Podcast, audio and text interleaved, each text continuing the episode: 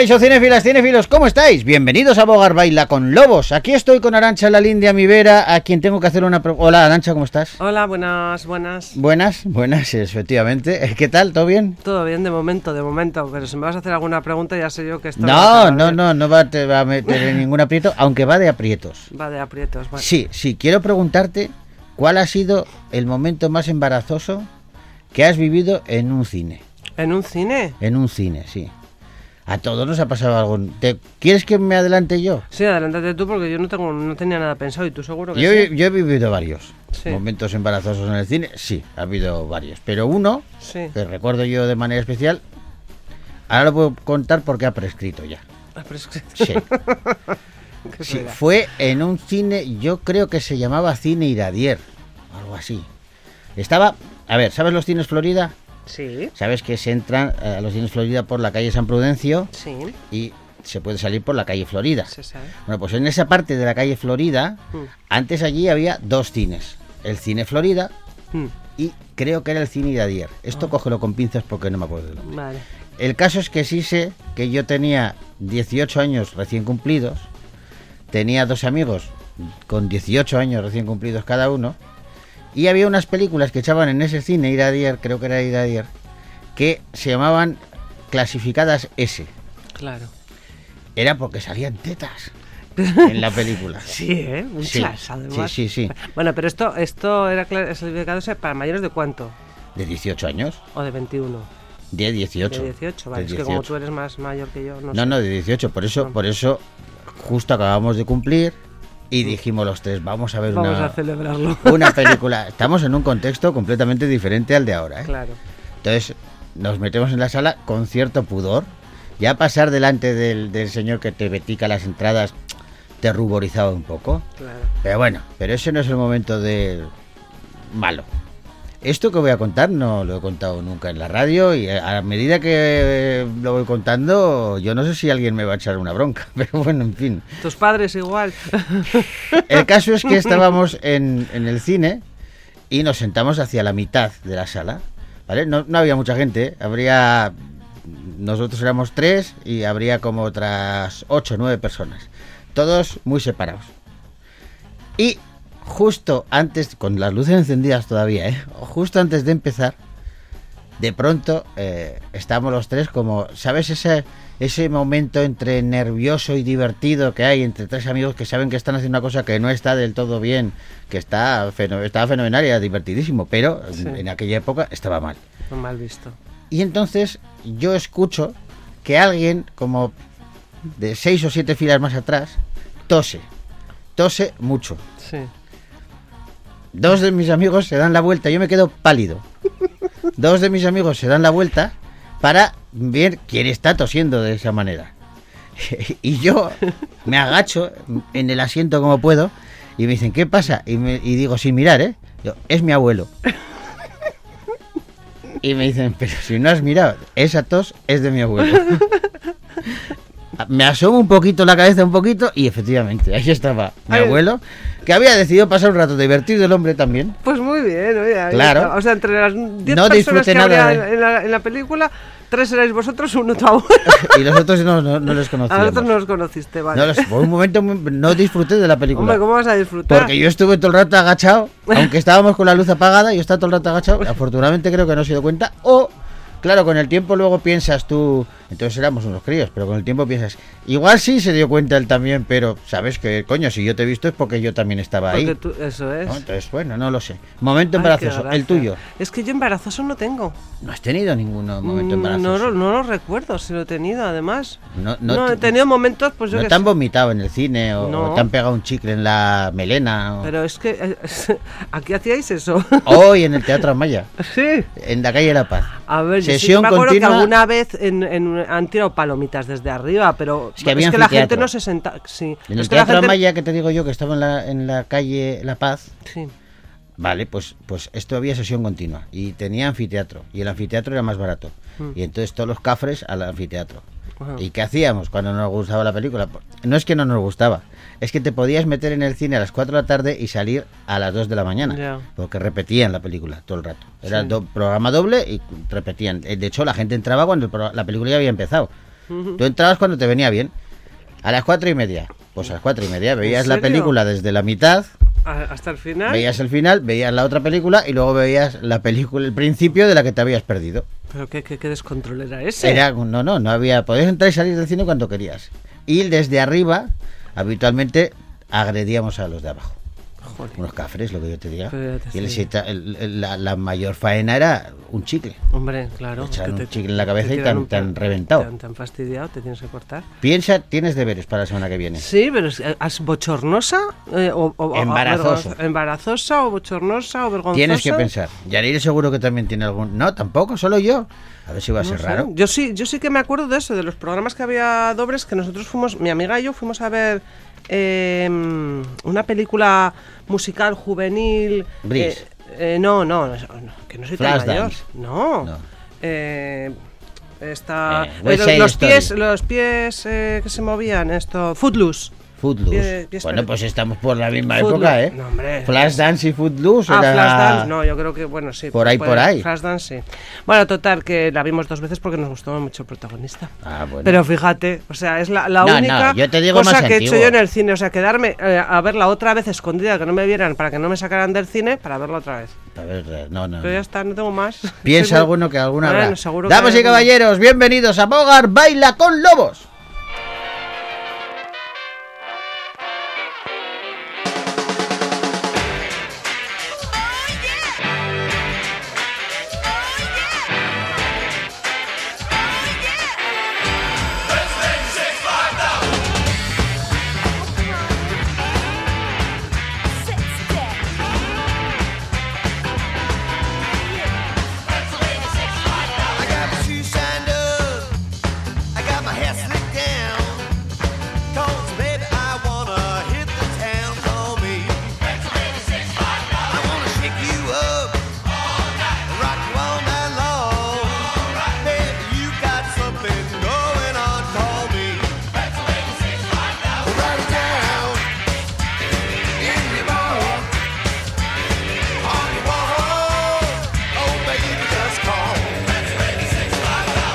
Vamos a comenzar con un tema que es eh, un clásico, pero que se ha utilizado yo creo que en varias películas, pero más recientemente en una de Quentin Tarantino, era así una vez en Hollywood, esta película protagonizada por Brad Pitt y Leo DiCaprio. Qué bonita, me gustó Vale. mucho. ¿Ves? Pues, pues recuerda que viendo esa película tienes un momento especial. Ah, sí, cierto. ¿Ves? Por Es ejemplo. verdad. Pero no lo cuentes, Vale, cuéntalo vale. la semana que vamos a dejarlo para la semana Vale, que viene. vale. Yo sí te cuento que en Érase una vez en Hollywood, Tarantino era un tipo, ya sabes que es un tipo muy especial, autodidacta, absolutamente, lo aprendió todo en el videoclub en el que trabajaba, viendo películas de VHS y, y ha logrado, bueno, pues titulazos como este, que, que lo quería llevar en el máximo secreto, no quería que se filtrara nada y el guion eh, eh, íntegro de la película solamente se lo dejó leer a Brad Pitt y a Leonardo DiCaprio. A ninguno más de los actores tenían sus papeles, Sí, pero sí. no tenían el guion, El guion entero, de, entero. de la Ajá. película. Y como curiosidad te diré que la película obtuvo un premio en Cannes. Ajá, Que dirás tú, vaya curiosidad. sí. Sí, es que obtuvo en Cannes la Palm Dog, un premio que está otorgado a la mejor interpretación de un perro. Anda, sí, yo de esto no me acordaba. Es como los, los, los premios para los, Sí, sí, sí. los canes. Sí, sí, los Eh, canes. Sí, sí, canes, pues eso, la en Cannes, que, claro, ya está, pues eso es. Nosotros nos quedamos con la Vale. canción California Dreaming que aparece en esta película.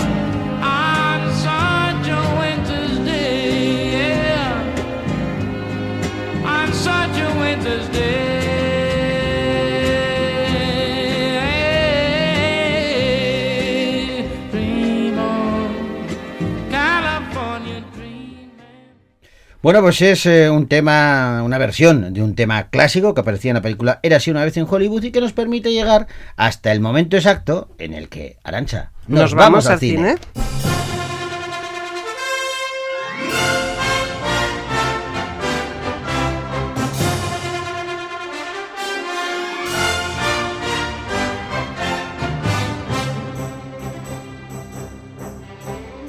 Vamos a comenzar el repaso a los estrenos que han llegado esta semana a las pantallas gastistarras eh, con una película que, bueno, pues se sumerge en la cultura, concretamente en la vida de un pintor, de un fotógrafo, de un retratista que plasma lo que ve, su contexto, en obras de arte. Se titula McCurry, la búsqueda del color.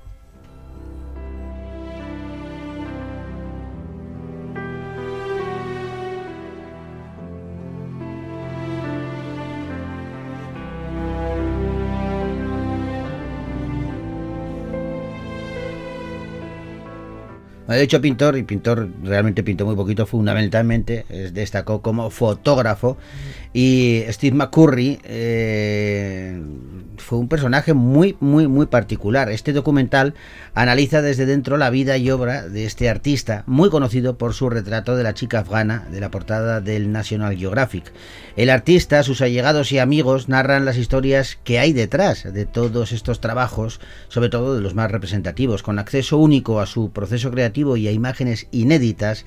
Este documental descubre su compromiso de registrar lo que define y une a los seres humanos en lo que él denomina su búsqueda del color.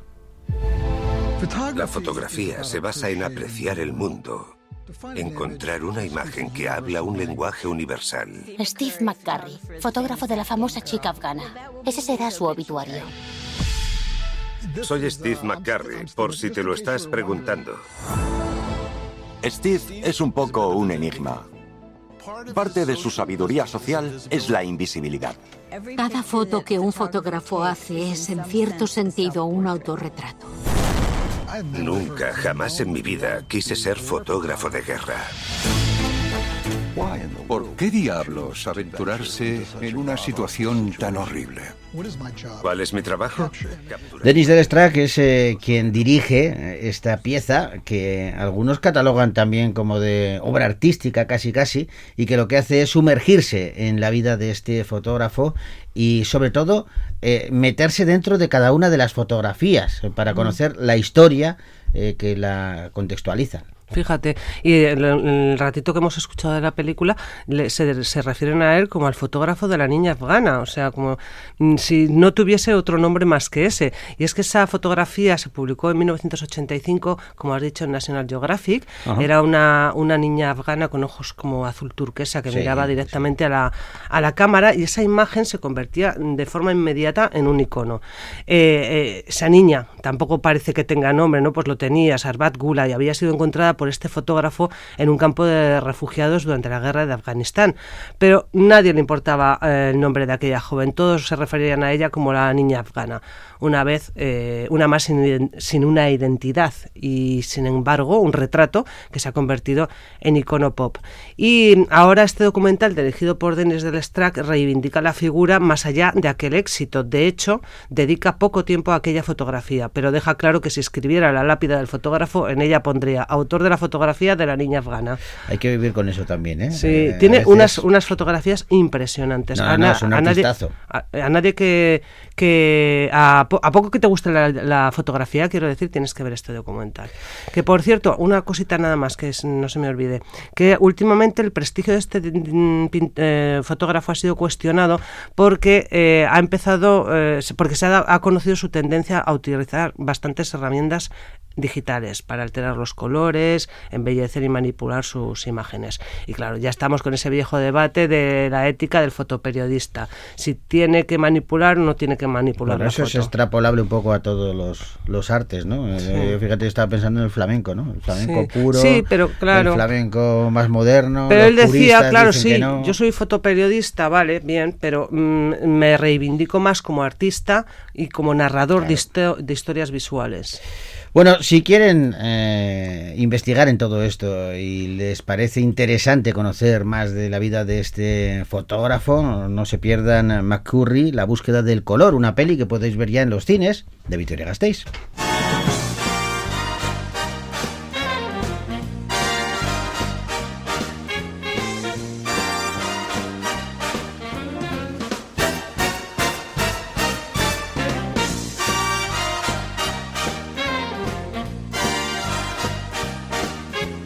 Y vamos ahora con otra película que se titula Fantasías de un escritor.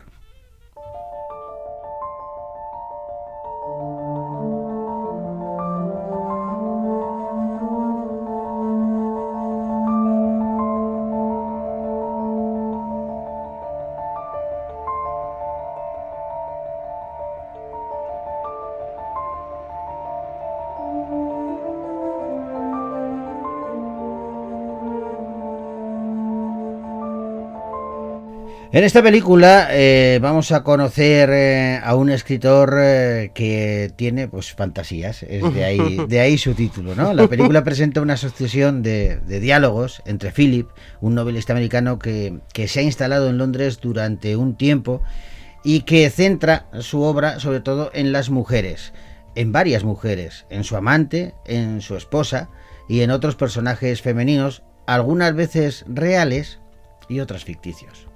Estoy excitada. Quiero saber. Suprime. Y no quiero saber. ¿Quieres que hablemos? No sé nada de ti. Bueno, sé alguna cosita. Por tus libros, pero... ¿Tengo que creerme que esa inglesa no existe? ¿Qué le falta a tu mujer? ¿Qué le falta a tu marido? ¿Os acostáis juntos? Sabía que me harías esa pregunta, Me encanta saber qué pasa por tu cabeza. pero no la responderé. Imagínate que me muero y un Bueno, pues se trata de la adaptación de la novela Deception de Philip Roth, eh, que en esta ocasión dirige Arnold Desplechin, eh, que él mismo ha escrito el guion junto a Philip Roth, y que interpretan Denis Polidietz, la conocida Lia Sidux y Emmanuel de Bots, entre otros. Es que es un, está basada en un libro de Philip Roth, que luego fue, fue también eh, texto te- teatral y ahora le ha ayudado en el guion a- al director.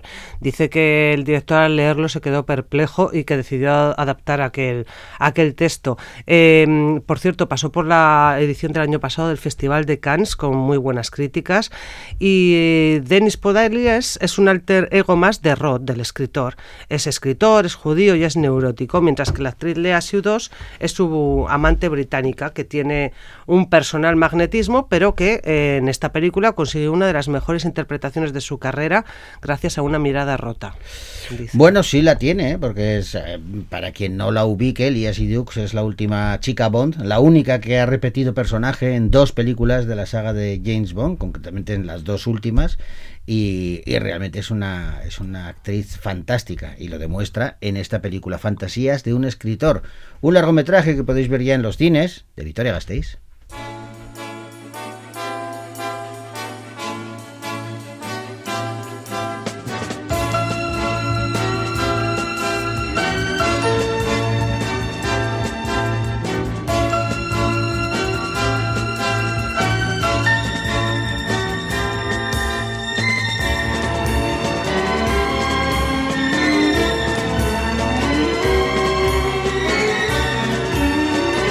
Y seguimos eh, con los estrenos de esta semana. Vamos a hablar ahora de una película que, que nos retrotrae a nuestra infancia. Se titula Life is Life, la gran aventura.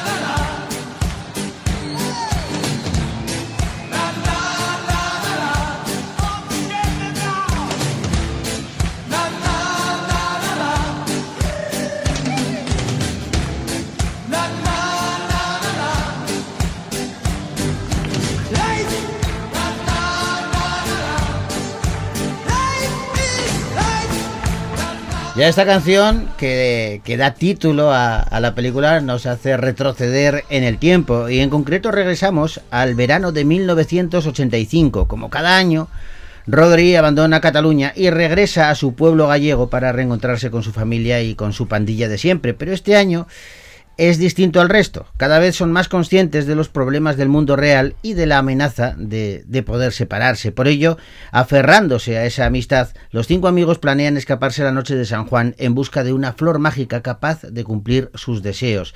Así van a comenzar una aventura que les hará madurar a través de, pues de un camino lleno de acción, emoción y esperanza, mientras de, su, de fondo, pues de fondo suena el Live is Life. Último día de clase. En 1985, para cualquier chico de 15 años era la felicidad plena. Pero mi vida no era tan fácil. Vamos a llegar tarde por su culpa, como siempre. Anda, despídete de tus amigos.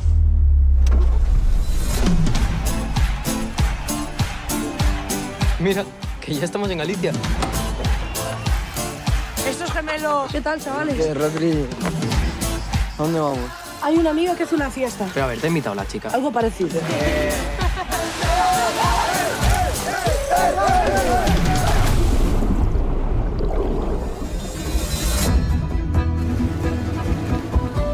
una idea mucho mejor. Vamos de acampada al monte. Me dicen que si coges la noche de San Juan antes de que salga el sol, te bebes el líquido de ahí de una planta, que el líquido ese te cura todo lo que tengas. Pero no vayáis por la zona abandonada. Hay sitios que es mejor no ver. ¡Corre, corre! ¡Aguanta! ¡Ya! Todo lo que tiras al fuego en la noche de San Juan es como si lo dejaras atrás. Sabrá que dejar todo atrás, ¿no?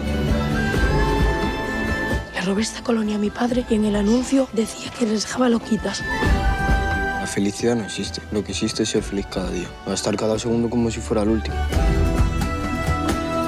Estamos hablando de una peli que tiene guion de Albert Espinosa, uh -huh. que Albert le mandó este guion a, al director de esta cinta y que cuando, bueno, Dani La Torre, que es el realizador, sí. la vio, se pensó que era una broma porque dijo, pero bueno, si, si, si yo habitualmente hago como unas películas más cómicas y más eh, ligeras, vamos a llamarlo así, uh -huh. pues me han mandado aquí un drama de categoría.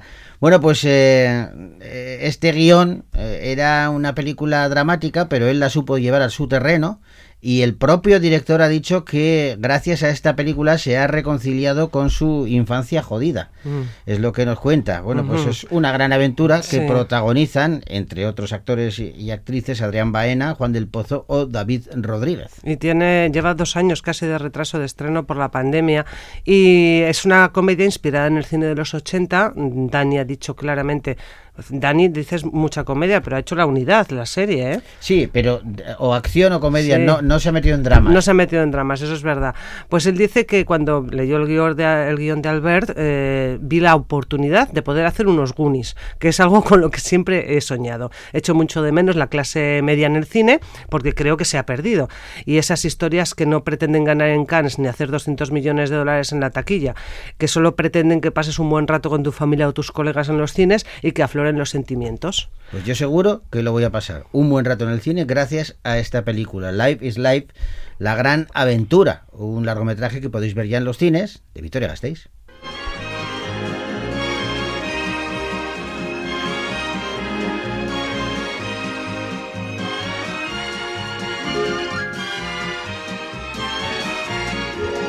Bueno, voy a beber un trago de agua antes de marcharnos. Di algo, Arancha, mientras trago, por favor. Bueno, pues que mañana volvemos, ¿no?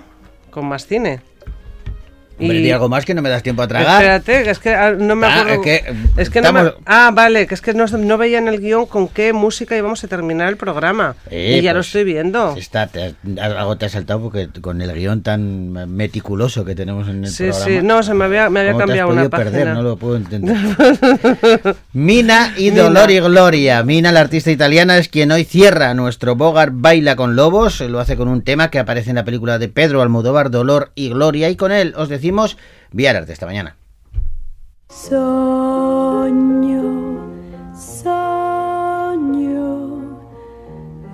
Tu sei